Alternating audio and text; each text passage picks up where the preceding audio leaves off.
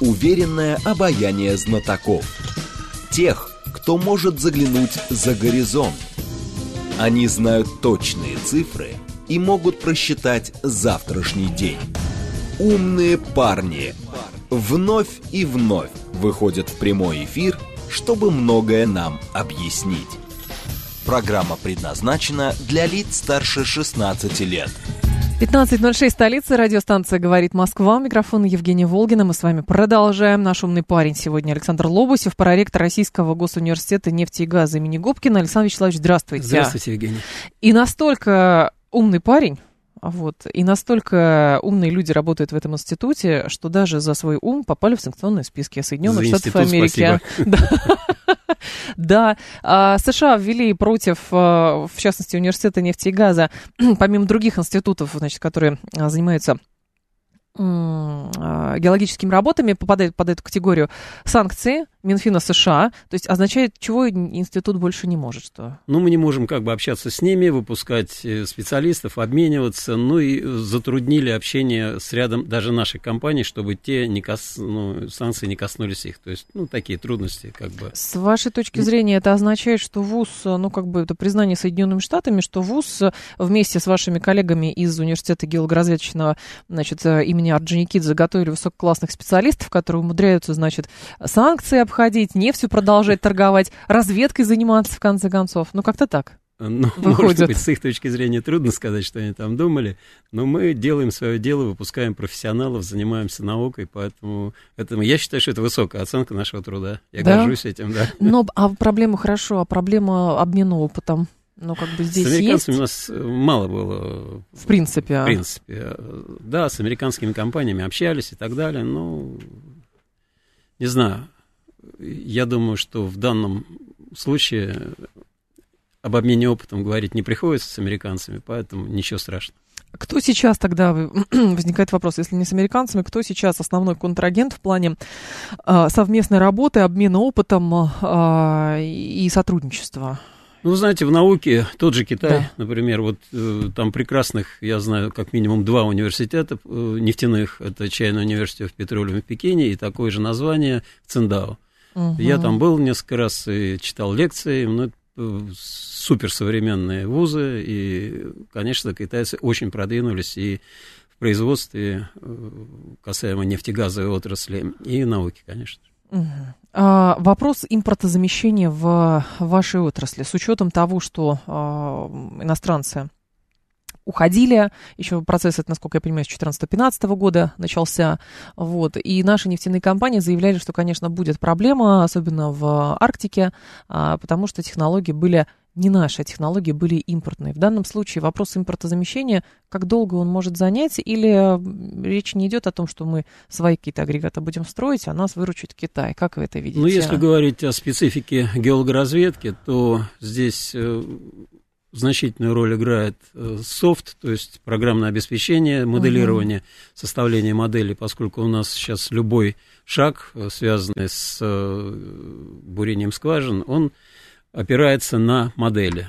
Первое, ну, модели мы строить научились и на собственном софте. Замена произошла практически безболезненно, уже произошла. Мы даже студентов сейчас начинаем обучить на, обучать на нашем э, отечественном софте. Угу.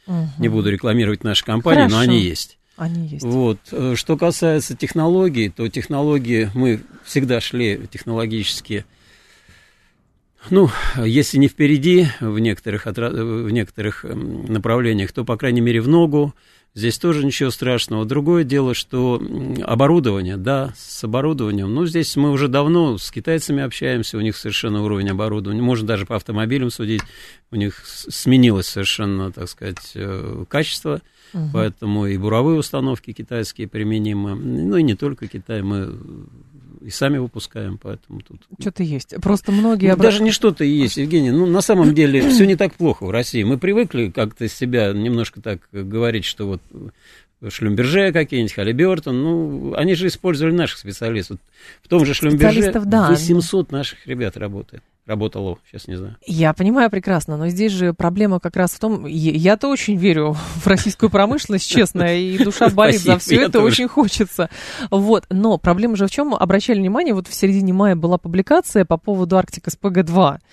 И оказалось, мы еще с Константином Симоновым это обсуждали как раз с фондом энергобезопасности. Он тоже обращал внимание, что, значит, газовые турбины для энергоснабжения будущего завода СПГ «Арктик» СПГ-2, которая отказалась поставлять американская компания «Бейкер», а, заменят китайскими агрегатами, а этот агрегат, как пишут, сейчас найду, полностью локализованный вариант советской турбиной, советской турбины от расположенного там в Николаеве, значит, э, завода э, там, Машпроект и так далее. То есть, оказывается, китайцы делают турбины, которые мы будем покупать, но полностью по советскому образцу.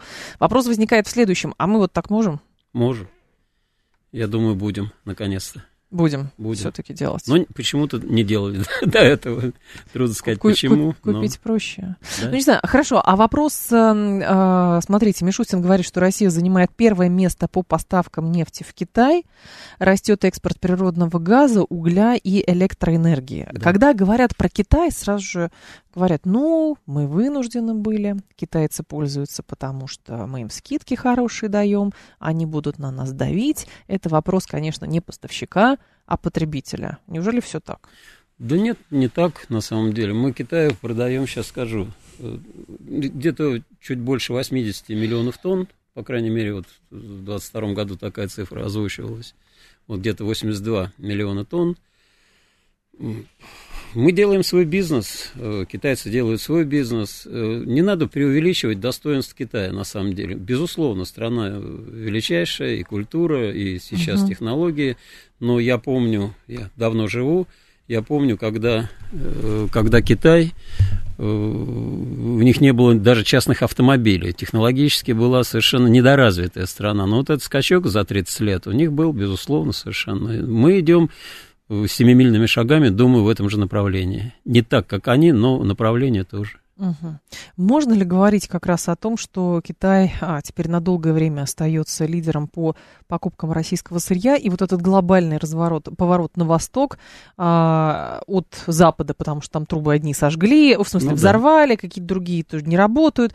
Вот, а, европейцев, насколько я понимаю, американцы сами вынуждают, чтобы они даже в случае нормализации отношений все равно не покупали российское сырье, а были полностью завязаны на американское. И вот этот разворот на восток, он для нас неизбежен, но вопрос сроков, конечно. Если эта инфраструктура 50 ну, лет выстраивалась. Да, ну, во-первых, сроки, во-вторых, здесь ну, нужно не забывать, что Восток это не только Китай, Восток это и Корея, это и Индия, это Пакистан, э, Иран.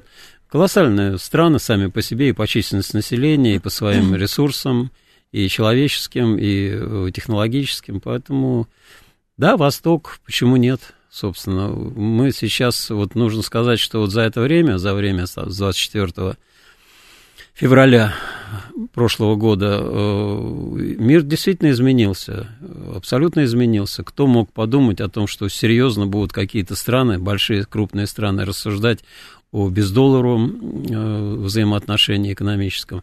Кто мог подумать, что Африка, практически вся Африка э, отвернулась от Запада? Реально mm-hmm. так.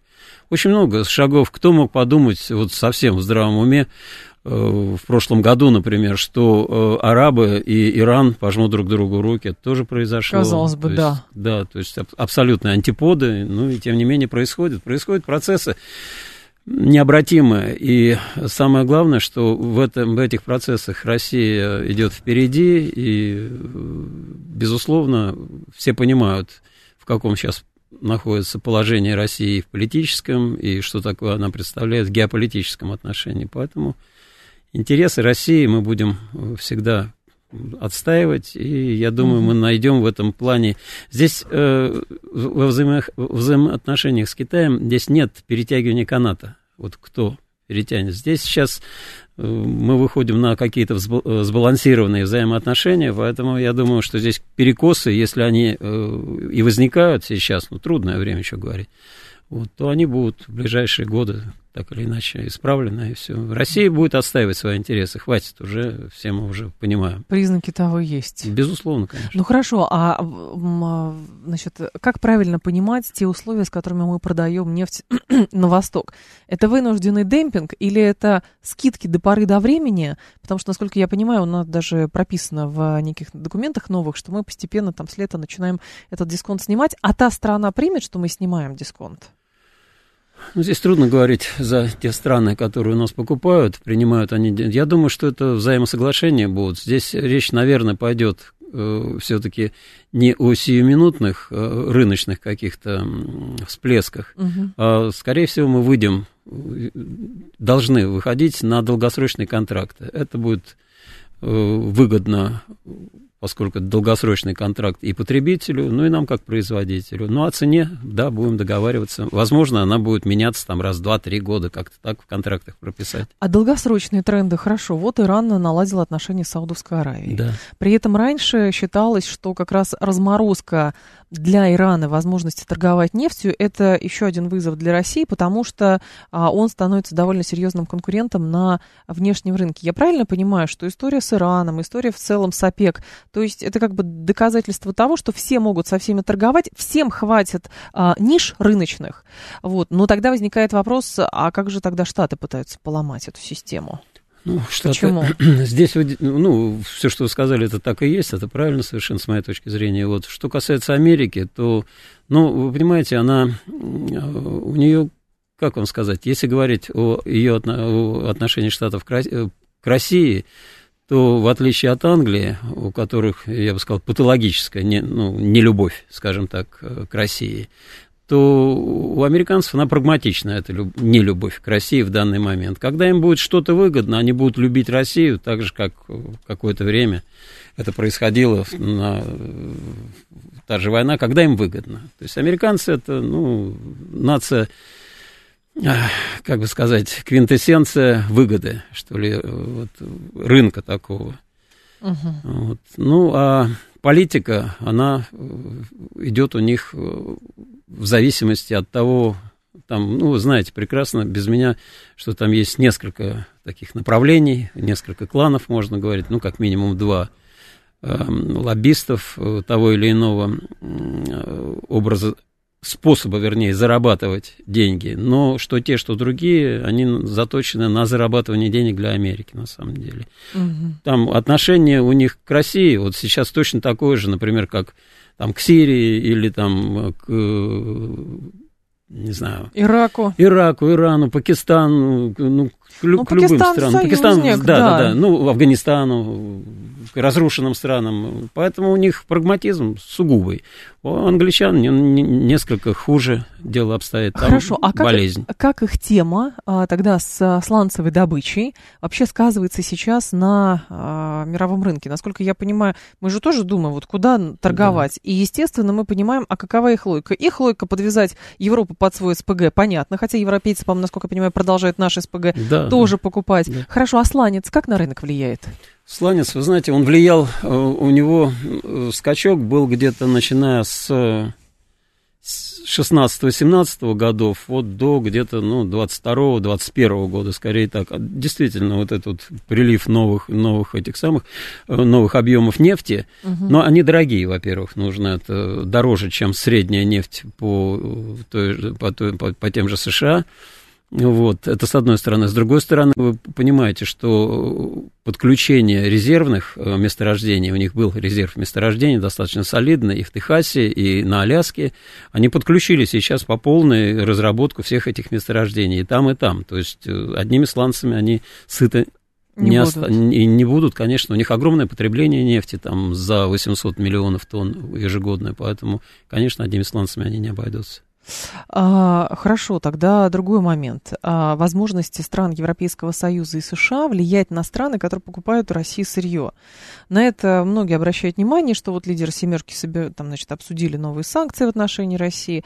Это в основном контроль за исполнением режима санкций, удар по энергетике, экспортные ограничения. Понятно, там а, шантаж, угроза, манипуляция. Уголовное преследование, административное преследование – Вот каковы их возможности? Они конечны или все-таки, может, до бесконечности? Да нет, безусловно, они связаны какими-то э, экономическими отношениями с той же Индией, с тем же Китаем. Индия сейчас, э, сколько по разным оценкам, раз в 15-20 увеличила объемы потребления нашей нефти сырой и перерабатывают. Частично, может быть, что-то перегружается и перепродается.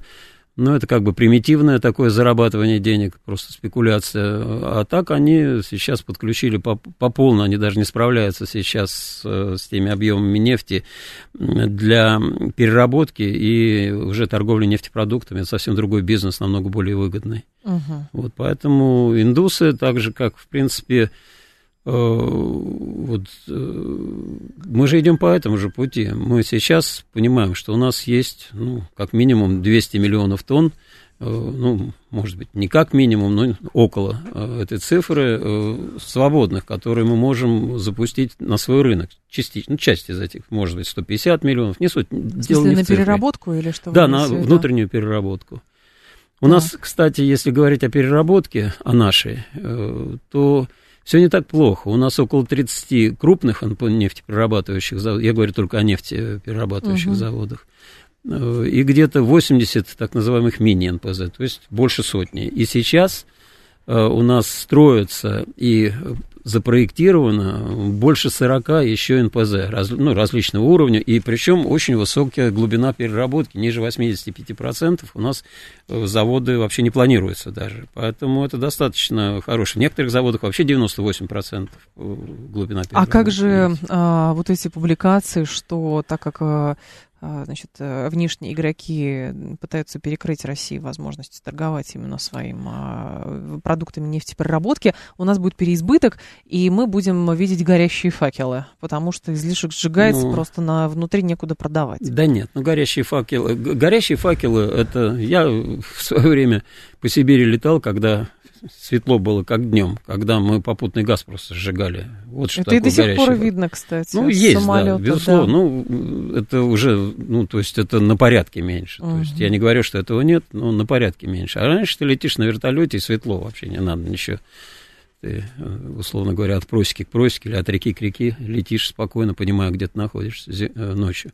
Так. Вот сейчас э, другая ситуация. Ну, смотрите, кто будет перерабатывать? Да, мы, мы наверное, может быть, на какое-то время, опять же говорю, это время может быть очень незначительным. Ну, в человеческой истории это вообще мгновение, то есть это могут быть 2-3 года когда мы значительно снизим добычу, и мы в состоянии это сделать, поскольку для этого просто нужно законсервировать скважины. Процессы эти достаточно ну, отработаны, простые, здесь ничего такого нет. Э, никаких трудоемкостей, и э, месторождения нефтяные устроены так, что всегда их можно ввести в разработку mm-hmm. снова. Вот даже если вспомнить э, чеченскую нефть, да, там же было снесено все во время этого конфликта нашего внутреннего. Но очень быстро удалось восстановить практически добычу, очень быстро. И здесь, ну, хорошо, я понимаю, но тогда, а куда сбывать-то? Кто, кто основной покупатель? А знаете, те же самые индусы, они покупают сырую нефть, чтобы мы, перерабатывать у себя. Мы потребляем для нашей страны нефть, э, мы газовая страна, это во-первых, так, так вот как глобально, да? По-хорошему, да. По-хорошему, э, но это так и есть. А нефть э, вообще 90, вот это мое глубокое убеждение, минимум 95% нефти должно идти на переработку. На переработку, причем желательно на глубокую переработку, там, на нефтехимию, прям вот глубочайшую и так далее, угу. полимеры всякие там и так далее. Вот, сжигать нефть, но это не я сказал, помните, кто сказал, это, да. это топить ассигнациями. Вот. Да. Действительно так, это тривиально, но это так и есть. Поэтому нефть – это переработка. Нефть – это не энергетический ресурс, вот прям в недалеком будущем, мое глубокое убеждение. Да, некоторые компоненты из нефти, там, бензины, керосины, там, лиграины, они будут э, каким-то образом использоваться как топливо. Но в основном а, мазутов там выпуск 40% выхода там, или 45% угу. в разных случаях выхода мазутов. Их же никто жечь, перестанут жечь их в топках и так далее. Они пойдут тоже на переработку, вот эти вот огромные объемы.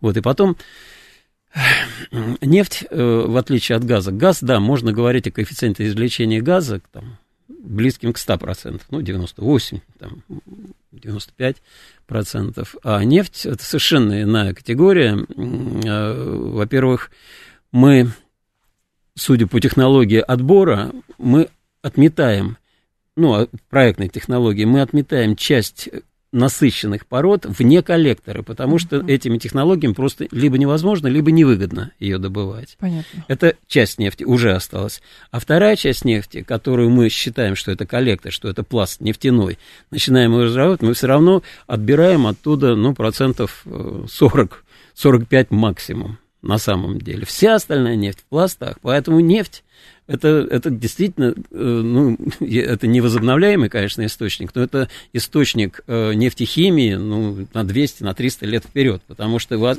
вот на, нет такого месторождения нигде в мире, где можно прийти и сказать, прибить табличку и все, написать, нефть кончилась.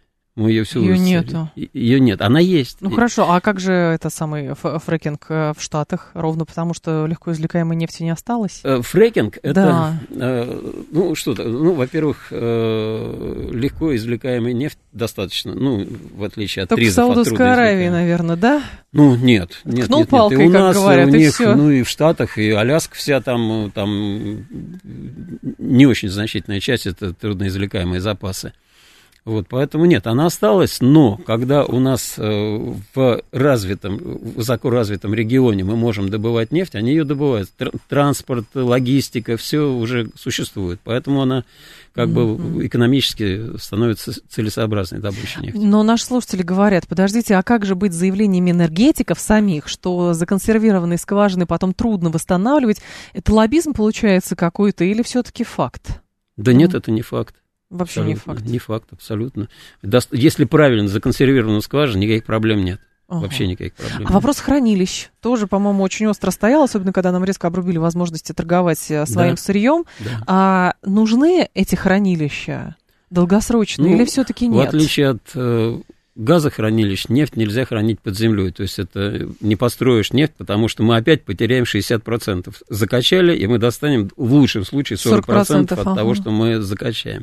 То есть здесь, конечно, должны быть абсолютно искусственные га- нефтехранилища, и в этом вся сложность. Это, ну, по объемам... Огромные это- бассейны. Ну, такие, ну, озера, бассейны, не бассейны, но, по, такие. по крайней мере, огромные совершенно, э, там, не знаю, бетоны, условно говоря, бочки, э, там, где пятитысячник отдыхает, там нужны стотысячники, чтобы хранить ее. На самом деле Мгм. таких нет пока. Нету. 7373948, телефон прямого эфира. Вопрос а, совместного производства. У нас сложилось за последние 30 лет, что у нас, естественно, были совместные производства, активное участие иностранцев.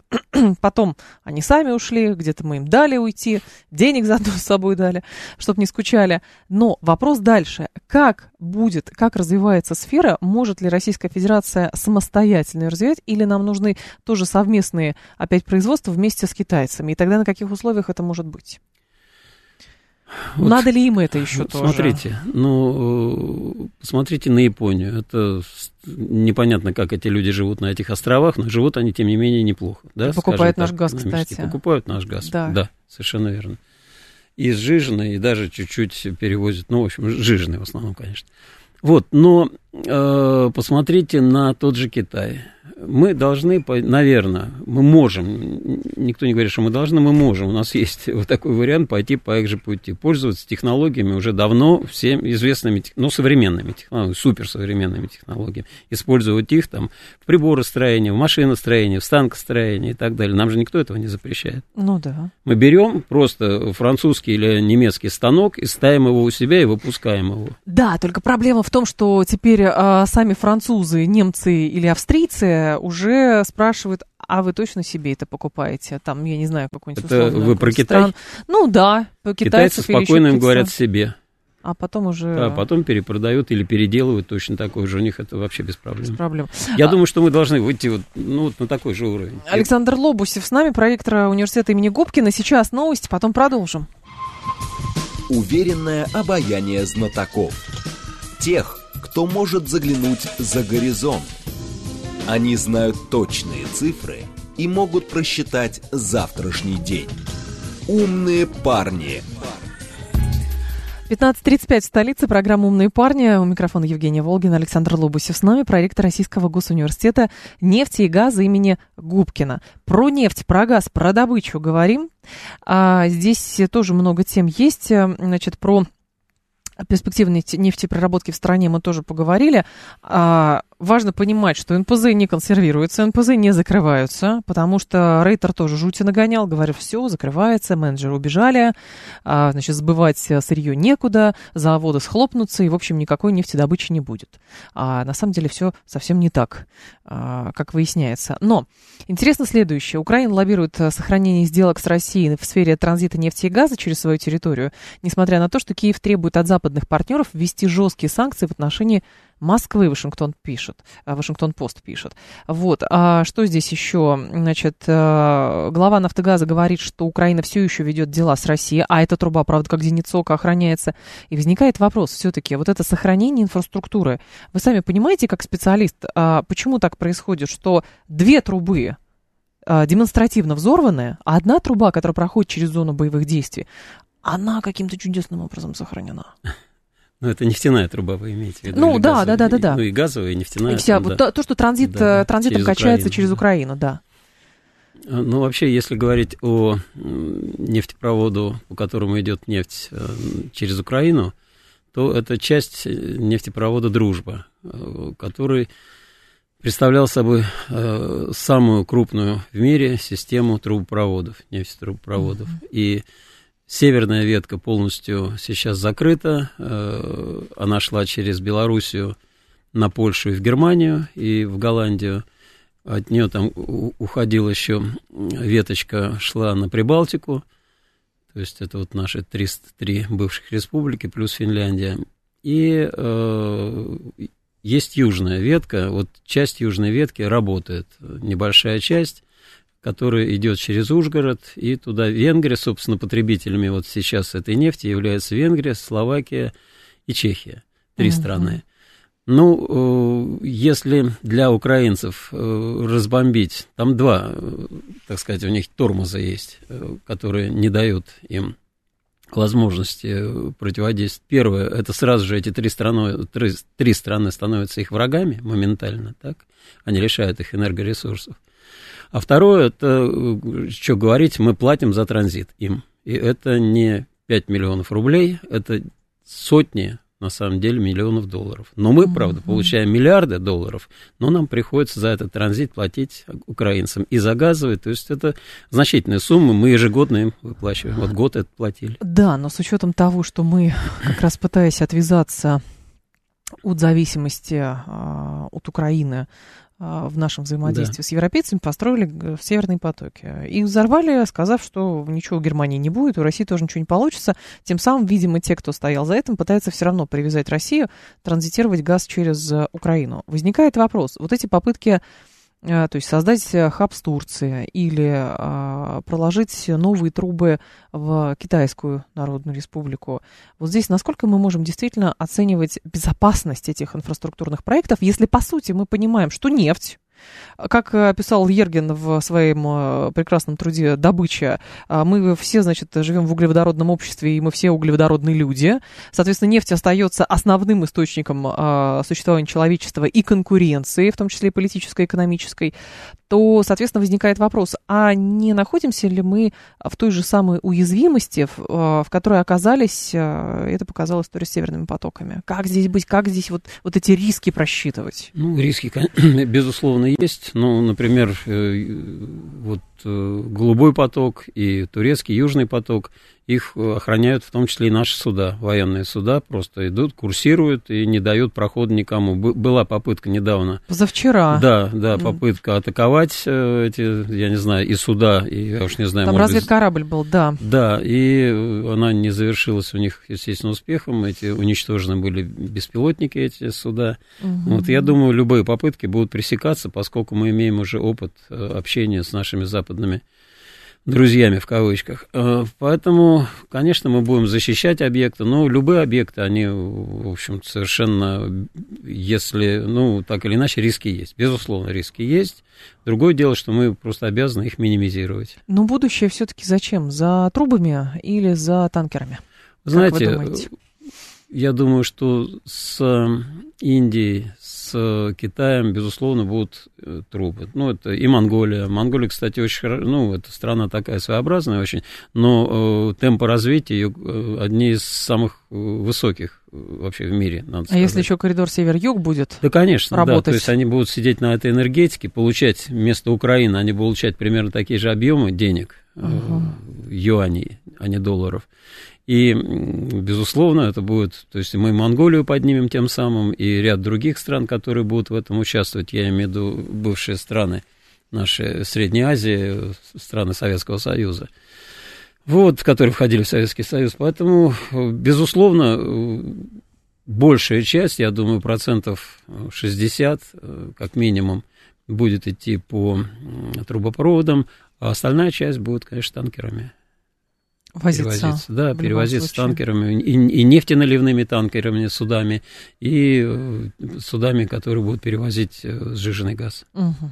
А как нефтяная, нефтяное эмбарго и вот этот ценовой потолок, она же ценовая кепка, ее по-разному да, да. называют, а, влияет на наши возможности транзитировать, самое главное, зарабатывать на нефти и газе, потому что, насколько я понимаю, задача европейцев и американцев не в том, чтобы нам полностью перекрыть канал избыта, а в том, чтобы мы продолжали торговать, но получали за это меньше денег. Ну, к сожалению, действительно так. Мы продолжаем получа- э, торговать и получать за это меньше денег. Это у них получилось. Но я думаю, что это временно. И все так думают, ну, с нашей стороны, с нашей точки зрения, угу. с нашей стороны, будем так говорить. Вот, что касается э, потолка, то сейчас, в принципе, цены на нефть не очень высокие, они около 70 где-то вот вообще на мировую нефть, не на нашу. Ну, когда-то она была минус 30, поэтому, да, в общем-то, нормально. Да, но она была и 120, и тоже ничего. Поэтому э, здесь э, это временно, это колебание рынка. Здесь мы всегда договоримся так или иначе. Мы умеем договариваться и с Ираном, и с э, арабами, производящими нефть. Поэтому здесь будет баланс какой-то соблюдаться. Что же касается вот этой кепки, которую на нас одели... Э, Ценовой. Да, западники. Ну, 60 долларов это для нас не критично. Другое дело, что наш президент сказал, тех, кто это сказал, мы с ними не торгуем. Вот и все. То есть они, они не могут получать нашу нефть так ну, легально. вернее, как, она же не напрямую, то есть, скорее всего, российская нефть, естественно, есть ну, конечно, в Европе, ну, просто конечно... она с молекулами свободы потому что ну, она ну, прошла да, перевалку. Просто, да, совершенно верно. И, и за эту свободу они заплатили там лишних 15-20 долларов на тонну. Вот за, а, на, на тонну да. все-таки. 7373948, телефон прямого эфира. Слушателям а, требуется ликбез от вас. Объясните, пожалуйста, почему бочка, значит, баррель нефти. Почему бочка именно, а не что-то другое? Я так думаю, это же история с э, тем, что в бочке из-под виски, по-моему, Совершенно гоняли. верно. Начинали, да, 200-литровые бочки, да, они близки к там 200 литрам, поэтому легко делить. Вот баррели и нефть вот так в самом приближенном да. на, на 7 умножайте, и будет вам в тоннах. Сколько? Ну, так вот просто тупо. Ну, это плюс-минус, конечно. Много вот, просто поэтому... таких э, вопросов, э, потому что ну, про да. нефтянку все говорят, как когда-то про ковид говорили. Ну, надо поэтому... говорить в тоннах, на самом деле. Тоннах я, нефти. честно говоря, я редко использую вот даже вот в наших профессиональных каких-то там э, Барреля. докладах и так далее. Баррель я никогда не использую. И мы внутри никогда не говорим в баррелях. Мы говорим в тоннах. В чем с вашей... Метрические в чем... единицы. Поняла. В чем сейчас, с вашей точки зрения, уязвимость все-таки для Российской Федерации в торговле углеводородами? Вот. И как долго мы сможем вот именно вот в этом авральном режиме все-таки отстраиваться и торговать так? Потому что, насколько я понимаю, в ряде случаев даже индивидуально по каждому танкеру договариваются, там да. цены обговаривают и прочее, потому что флот серый, там страховки да, не да. наши и так далее. Ну, вы сами сказали, э, один из уязвимых таких моментов – это наличие, вообще наличие танкеров свободных, так, их возможность их аренды или покупки – вот это первое. Второе, это мы так или иначе, это действительно так, мы потеряли западный рынок, угу. это реалии, от этого никуда не деться, поэтому перестраиваемся. А периоды перестроек вот таких вот, они достаточно, ну, вообще любые поставки э, на экспорт, это дело такое не сиюминутное, это достаточно инерцию имеют эти все и договоры, и направления, и логистика, и все. Поэтому перестройка логистики поставок нефти, нефтепродуктов и газа, они занимают и время, и технологические, и ресурсы у нас, и так далее. Ну, переживем. На самом деле у нас достаточно... Мы э, на самом деле э, сильная страна, и мы переживем этот момент, я уверен. 7373948, это телефон прямого эфира, 7373948, по коду 8495. Пару звонков примем. Наденьте, пожалуйста, наушники. Здрасте, слушаем вас. Алло, пожалуйста. Добрый день, Сергей Алексеевич. Да, Сергей Алексеевич. Такой вопрос. Вот учитывая, что Казахстан одна из ведущих стран нефтегазового рынка Центральной угу. Азии, ну и там, по-моему, 12 место в мире по запасам нефти и газа. Поменьше как намного. Вы, как вы оцениваете вот, влияние США, Британии и других враждебных России стран относительно этого нефтегазового газового рынка в Казахстане? Есть ли у нас проблемы с Казахстаном в этой области? Спасибо. Ну, Казахстан занимает не 12 место, а намного дальше по запасам. Э, я вот 16 лет жизни отдал работе в Казахстане в советское время, поэтому угу. хорошо знаю это, эту часть бывшего СССР. Э, что касается западников, да, они плотно очень сидят практически во всех компаниях, в том числе и Казмунайгаза. газа их основного э, нефтепроизводителя, нефтеразведчика и так далее. То есть Казмунайгаз объединяет вот нашу, условно говоря, Газпром, Роснефть и Транснефть угу. в едином целе. Поэтому, да, они сидят очень плотно на месторождениях нефти и газа, начиная от крупных, таких как Тенгиз, начиная, заканчивая новыми морскими проектами. Но, правда, здесь э, и мы с морскими проектами, э, Лукойл, в частности, Газпром, вот наши компании сотрудничают, да, очень плотно сотрудничаем с Казахстаном. Ну, а что касаемо экспорта Казахстана, то, ну, он на самом деле нам совершенно не страшен. Его, они пытались через э, Азербайджан, пытались договариваться с Ираном, ну, э, через Азербайджан просто система трубопроводная. Может, они бы и хотели, и пошли бы им навстречу, но она просто не приспособлена. Им, дай бог, свою нефть пропустить. Э, вот. Ну, а наши мы пропускаем столько, сколько... Не столько, сколько они хотят, столько, сколько мы хотим на самом деле. Ну, поэтому мы регулируем процессы эти. 7373948, это телефон прямого эфира. Так, э, объясните, пожалуйста, как работает? Нефть растет, цены растут, нефть падает, э, цены все равно растут. Не очень понимаю, как это все-таки работает. Видимо, ну, это в контексте топлива. Ну, да, у нас э, механизмы, э, ну, надо сказать, что сейчас достаточно стабильно у нас цены на топливо. Мы с вами кто как, кто-то раз в неделю, кто-то каждый день, а кто-то раз в месяц, но так или иначе на заправке приезжают те, кто э, имеет машины.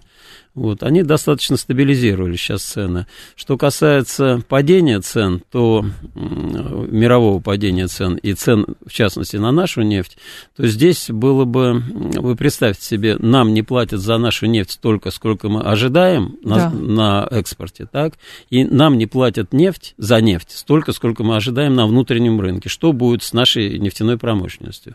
И э, достаточно емко э, промышленность в плане затрат. Каждая скважина, допустим, новая скважина, ну, если в долларах э, говорить, то эксплуатационная скважина, ну, это минимум 100, 150, 200, 300 тысяч. Если говорить о поисковых скважинах, то это э, миллионы, иногда десятки миллионов. Э, если говорить о скважинах поисковых или даже э, пусть эксплуатационных на шельфе, на море, то это иногда сотни миллионов долларов. Угу. Вокруг э, Арктики, э, с вашей точки зрения, будет э, в ближайшем будущем разворачиваться вот эта битва арктических государств за месторождение?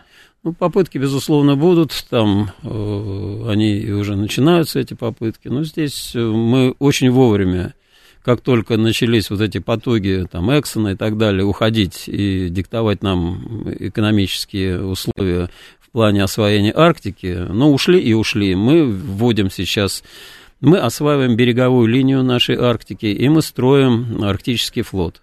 Поэтому и в том числе у нас, надо не забывать, у нас есть подводные лодки, которые расположены у нас как на Североморске, угу. так и на Тихоокеанском побережье. Поэтому мы защитим свои интересы в Арктике. Другое дело, что нам надо сейчас еще эм, один добить э, такой геологический вопрос, это владение вот сектором, который идет от хребта Геккеля, то есть это вот, условно говоря, продолжение северного Верхоянского хребта в Якутии.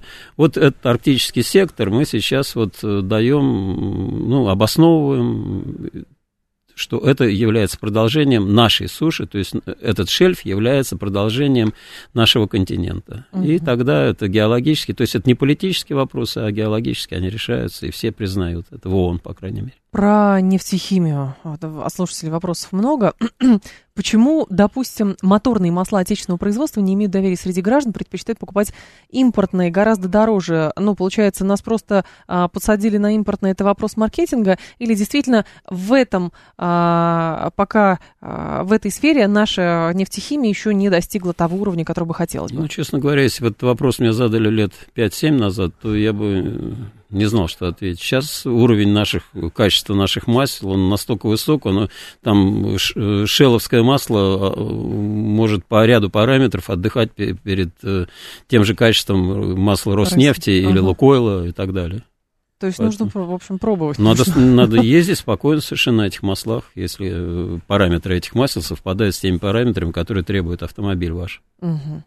А, слушатели говорят, спрашивают еще, каковы перспективы развития ТЭКа у нас в стране в ближайшие 10-15 лет, и в чем состоит основная задача, и готовят ли у нас э, таких специалистов, чтобы успешно это развивать, а не просто сидеть в надежде, что кто-то купит нашу сырую нефть? Ну, так, развитие ТЭК прежде всего я связываю с тем, что мы будем э, решать технологические вопросы увеличения коэффициента извлечения нефти из недр. Это первое угу. направление. Второе направление – это увеличение количества и качества переработки нашей нефти в нефтепродукты, то есть это может быть даже ключевым направлением на, как, на какое-то время, когда мы достроим, когда у нас за 150 Э, количество нефтеперерабатывающих заводов перевалит, и мы будем продавать нефть в качестве исключения кому-то, а если хотите, покупайте наши нефтепродукты, причем светлые нефтепродукты. Вот, что касается еще ряда направлений, то в перспективе это, конечно, освоение Арктики, это освоение э, трудноизвлекаемых запасов. Это свои технологии? Или заимствованные? Да нет, нашими технологиями. Свои Слава же. богу, мы можем все это делать. Другое дело, что вот э, было для Роснефти, когда ушли вот эти самые наши компаньоны, так называемые, из наших арктических проектов, да, это э, обрушились договоры финансирования, по финансированию. То есть мы будем находить источники финансирования, частично внутренние, частично взаимствованные у кого-то. 7373948, как сами хотят про нефтянку поговорить. Наши слушатели, здравствуйте, слушаем вас. Алло. Здравствуйте. Пожалуйста. Дмитрий. Да какую часть нефти из нефтепровода «Дружба» Украина может использовать для своих нужд? А, хорошая, ну не знаю. Ну, это вопрос, вы знаете... Э, ну, мы тут про добычу в основном, а нет, не ну, про политические... Нет, ну, здесь можно сказать и об этом. Аспекты. Ну, так. сейчас там прокачивается, я не думаю, что какие-то колоссальные объемы, поскольку просто страны-потребители, это не Германия, там, не, не Италия и не Голландия. Кстати, Голландия больше, чем Германия у нас нефти покупала. Угу. Где-то 17 миллионов, по-моему, Голландия, а немцы порядка 8 или 9 миллионов. Вот, сейчас речь идет как раз примерно об этих цифрах, 7-8 миллионов. Ну, я не знаю, сколько они воруют, но я не думаю, что в каких-то критичных для поставок э, размерах, поскольку тогда претензии пойдут не от нас им, а от тех же чехов, словак и венгров. Правда ли запасы нефти восстанавливаются, Синк? Но это в начале программы мы говорили, действительно, а, нельзя повесить табличку «нефти нет» она все равно в месторождениях остается. Да, остается. Они, нефть не восстанавливается, то есть нефть э, не образуется вот прямо вот, э, условно говоря, как ветер дует. Вот. Но процессы нефтеобразования, они идут, они постоянно, никто не останавливал развитие Земли, нашей а, планеты. Победит ли ВИА, ну вот эта экологическая энергия, значит, угу. нефть и газ? Может быть, когда-то и победит, но... Не в ближайшем будущем? Ну, думаю, что не, даже не у наших внуков. А ветряки? Как ветряки, же? Ну, Нет? Э, ветряки – это на самом деле очень большая проблема, ветряки, с созданием самих вот этих вот э, вентиляторных установок, с этими крыльчатками и так далее. То есть это проблема проблем, они недолговечные. Редкоземельные металлы там нужны. Да, и, ред... и это все, и потом как все это захоранивать. То есть это про... проблема на самом деле. Это отнюдь не экологичная технология. А, Александр Лобусев был с нами, проректор Российского госуниверситета а, нефти и газа имени Губкина. Александр Вячеславович, спасибо, ждем вас снова. А, спасибо вам. Спасибо. Далее у нас киноафиша новости. Юрий Буткин. До завтра с вами прощаюсь. Всем хорошего вечера.